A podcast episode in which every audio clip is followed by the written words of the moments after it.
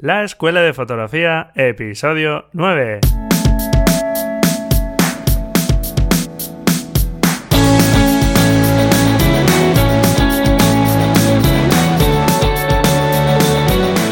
Que son mis ojos mi tesoro, que es mi Dios la libertad, mi ley ven atónito el mundo, mi única patria, amar.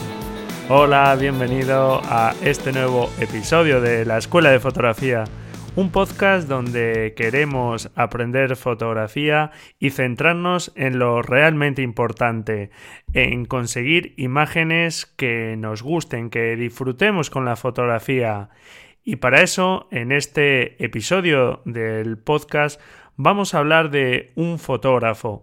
Sabes que en otros episodios ya te he comentado que desde mi punto de vista, y bueno, la verdad es que no es que sea solo mi punto de vista, ver la obra de otros fotógrafos, como venimos haciendo ya, acercándonos a distintos géneros de la fotografía con las entrevistas a distintos fotógrafos, es algo fundamental. Ver la obra de estos fotógrafos será una referencia estupenda. Vas a aprender más rápido y ir aprendiendo poco a poco la historia de la fotografía, te puedo asegurar que te vendrá genial. Quizá lo puedas ver como un poco de rollo, parece que la historia siempre es un poco rollera, pero te puedo asegurar que no es así ni nada por el estilo. Vas a disfrutar muchísimo con la obra de muchísimos fotógrafos que conozcas. Unos tendrán un estilo que se parezca más al que a ti te gusta y otros no, pero independientemente de eso vas a disfrutar mucho de ellos.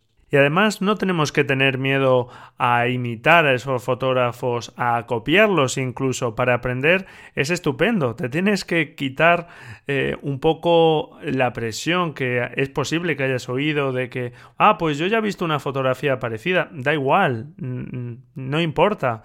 Incluso puedes copiar directamente. Los grandes maestros de la pintura copiaron a sus maestros antecesores y después naturalmente ya siguieron su camino, pero copiar al principio incluso no hay ningún problema. Sea como sea, conocer la obra de otros fotógrafos va a abrir tu visión, va a hacer que veas modos de expresión distintos, que seguramente no van a ser los tuyos y tú vas a tener tu propia forma de expresarte pero te puedo asegurar que si sigues la obra de otros fotógrafos te va a ayudar mucho más a encontrar tu propia voz y a encontrarla antes, a saber expresarte mejor con tus fotografías, que al final es de lo que se trata la fotografía, de que la disfrutemos y podamos expresarnos nosotros con nuestra propia voz porque como ya te he dicho en numerosas ocasiones, eligiendo los parámetros de disparo, los ángulos de la toma, etc., estamos realmente acotando lo que queremos mostrar en nuestra fotografía y de esa forma estamos, por así decirlo, opinando, estamos creando nuestro propio mensaje. Bien, pues en este caso vamos a hablar de un fotógrafo clásico que es un referente en la fotografía de paisaje. Seguramente es el fotógrafo de paisaje que antes nos puede venir a la cabeza quien, quien conoce ya un poco de historia de la fotografía y no es otro que Ansel Adams. Ansel Adams es un fotógrafo estadounidense que nació en 1902 y murió en 1984. Sus fotografías en blanco y negro son iconos ya de la fotografía y fotografías, por ejemplo, del Parque Nacional de Yosemite en Estados Unidos pues están colgados eh, en todo el mundo. A partir de 1930, Ansel Adams va abandonando un estilo pictorialista. La fotografía pictorialista fue una reacción a esa fotografía que intentaba imitar a la pintura y intentó que la fotografía fuese arte por sí misma. Pero a partir de 1930, eh, como digo, Ansel Adams abandona un poco ese estilo y se va acercando a lo que se conoce como fotografía directa, donde lo más importante ya no es tanto la estética e intentar ser artístico, sino como crear realmente en el medio fotográfico y apostar por la nitidez en la fotografía, digamos, la imagen fotográfica sea lo más pura posible. Incluso dos años después, Ansel Adams junto a otros fotógrafos como Edward Weston, Paul Strand y otros forman un grupo llamado grupo F64, en referencia a un número de diafragma muy muy grande.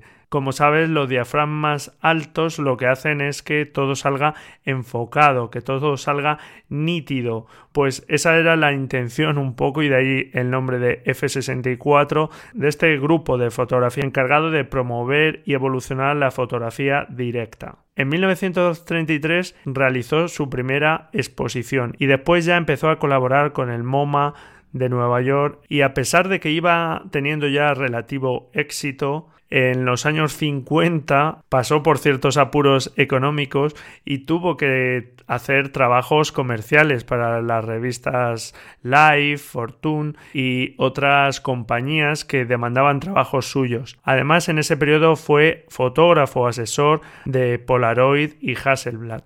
Esto hizo que pudiera sobrevivir económicamente, pero también le valió para poder mostrar sus fotografías, para que la gente pudiera conocer su obra. Y la verdad es que sus fotografías se extendieron por todo el mundo. Ansel Adams es autor de numerosos libros de fotografía y su trilogía de manuales dedicados a la instrucción técnica son seguramente los más conocidos, que se llamaban La cámara, el negativo y la copia. Y aunque Ansel Adams se inició en la fotografía como nos podemos iniciar todos, con escasez de medios, porque se inició con una cámara Kodak Brownie número 1, una cámara mítica en la historia de la fotografía, de la cual te aconsejo indagar un poco sobre esta cámara, ya te digo, la cámara Kodak Brownie, que permitió extender mucho más la fotografía entre los no profesionales. Pues empezó con esta sencilla cámara y acabó siendo un maestro de la técnica y la composición fotográfica. Tanto se preocupó por la técnica, por la captura, por el procesado de las imágenes, que desarrolló e inventó un sistema propio que se llamó sistema de zonas. Este sistema de zonas era una técnica de exposición y revelado que lo que intentaba que la copia impresa que podía obtener se pareciese todo lo posible, estuviese lo más cerca posible de lo que él veía con sus ojos. Por eso ya te he hablado en distintas ocasiones que mi consejo es que reveles por lo menos aquellas fotografías que más te gustan, porque todas las cámaras aunque sean las de gama más alta profesionales, tienen sus limitaciones y no son capaces de captar lo mismo que ve nuestro ojo. De ahí la importancia del revelado para intentar acercarnos a eso que, que nosotros vimos con nuestros ojos en el momento de disparar. Con respecto a esto hay un concepto importante que es el rango dinámico. Cuando hablamos de rango dinámico de una cámara estamos diciendo el conjunto de tonos que es capaz de captar desde los tonos más oscuros a los más claros. Y como te digo, cualquier cámara fotográfica no tiene el rango dinámico que tienen nuestros ojos. No pueden captar tantos tonos, tanta diferencia de tonos, de ahí la importancia del revelado. Bien, pues Ansel Adams fue un precursor en analógico, hoy día ese proceso sería mucho más preciso y mucho más sencillo a través de programas del revelado como Lightroom o Camera Raw, que ya iremos viendo y comentando en este podcast. Lo que no cabe duda fue que Ansel Adams fue un amante de la naturaleza y que sus fotografías son para mucha gente un icono y que por sí mismas ya tienen un valor de conservación de la naturaleza muy importante. Eso sí, su dedicación casi en exclusiva al paisaje le valió también ciertas críticas. Por ejemplo, el famoso fotógrafo francés Henri Cartier-Bresson dijo del el mundo se está cayendo a trozos y todo lo que Adams y Weston fotografían son piedras y árboles.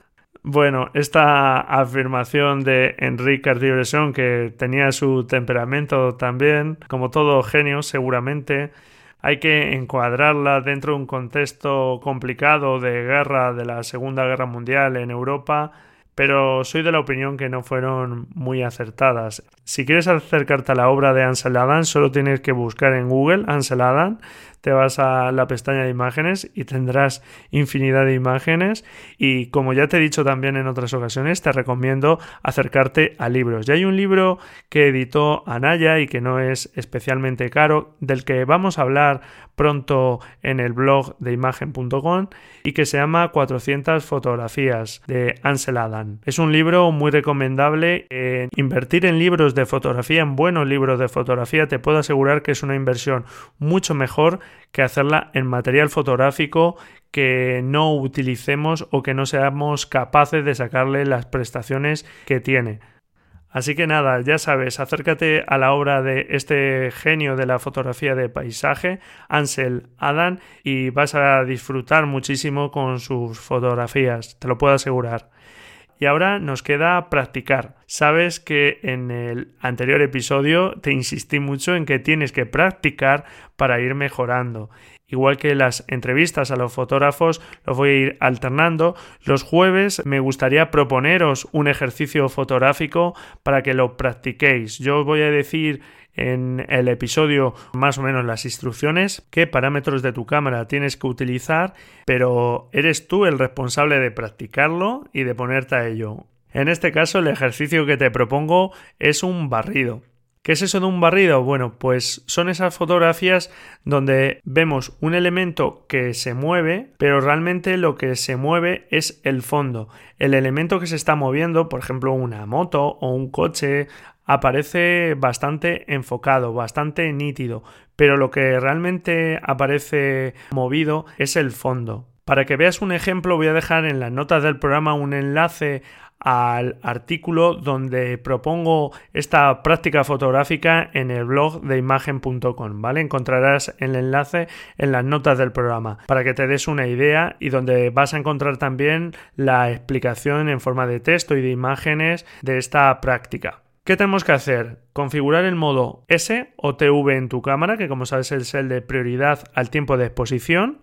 Ponemos una velocidad, por ejemplo, orientativa de 1 partido 20 o 1 partido 30 segundos. Y lo que hacemos es tenemos que ir a un sitio donde podamos captar algo en movimiento, ¿de acuerdo? Pues en una calle, en una carretera, incluso, por ejemplo, un péndulo, no sé, algo que tenga un movimiento, ¿de acuerdo? Lo que tenemos que hacer es, antes de disparar, seguir ya el movimiento con nuestro visor del elemento que se está moviendo, lo seguimos, lo seguimos para llevar el mismo movimiento, la misma velocidad que lleva el elemento que se está moviendo, por ejemplo, pensemos que es un coche, pues lo seguimos, lo seguimos, lo seguimos y hay un momento en el que disparamos, seguimos moviendo en la misma dirección y vemos cómo queda. Este tipo de fotografías, sobre todo si no tienes prácticas, es un poco complicado que nos salga a la primera, ¿vale? Es decir, es muy posible que de 100 fotografías te quedes con 4 o con 5. Bueno, quizás te quedes con 20, no lo sé, ¿vale? Si, si se te da muy bien. Pero lo normal es que desprecies muchas fotografías, ¿de acuerdo? Para ver la velocidad adecuada a la que debemos disparar para conseguir ese efecto, pues realmente una vez hemos puesto una velocidad, la que estábamos diciendo, uno partido 20, uno partido 30, vemos si realmente hay mucho movimiento en la escena. Si hay mucho movimiento, es que estamos dando mucho tiempo de exposición, ¿de acuerdo? Por lo tanto, en ese caso podríamos seguir uno partido 50, uno partido 60. Si fuese al revés, que el elemento que se mueve y la escena nos salen muy quietos, es porque estamos disparando muy rápido. Entonces, lo que haríamos es al revés, bajar y pasar, por ejemplo, pues si estamos disparando uno partido 60, pues uno partido 30 o por debajo uno partido 15, lo que sea. ¿De acuerdo? Pues nada, a practicarlo. Si visitas el enlace del blog de imagen.com vas a ver un ejemplo que espero que te guste de una niña que recoge el movimiento cuando cogemos a un niño de las manos y le damos vueltas, pues logré captar ese giro y esa sonrisa que transmitía en este caso la niña. Pero vamos, lo puedes probar con tus hijos en un columpio, con lo que se te ocurra que esté en movimiento, ¿de acuerdo? Ya te digo que vas a despreciar muchas fotografías, pero alguna lo vas a clavar, vas a conseguir que el elemento que se mueve salga bastante nítido y el resto de la escena en movimiento. Como te digo, tienes ejemplos en el blog. Y nada, muchas gracias por estar ahí al otro lado. Te agradecería muchísimo que me dejes tus valoraciones tanto en iVoox, iTunes o la plataforma de radio que utilices y también tus comentarios, ¿de acuerdo? pues nada, practicar, a cogerle el puntillo a ese barrido y nada, felices fotografías y nos vemos la próxima semana. Adiós.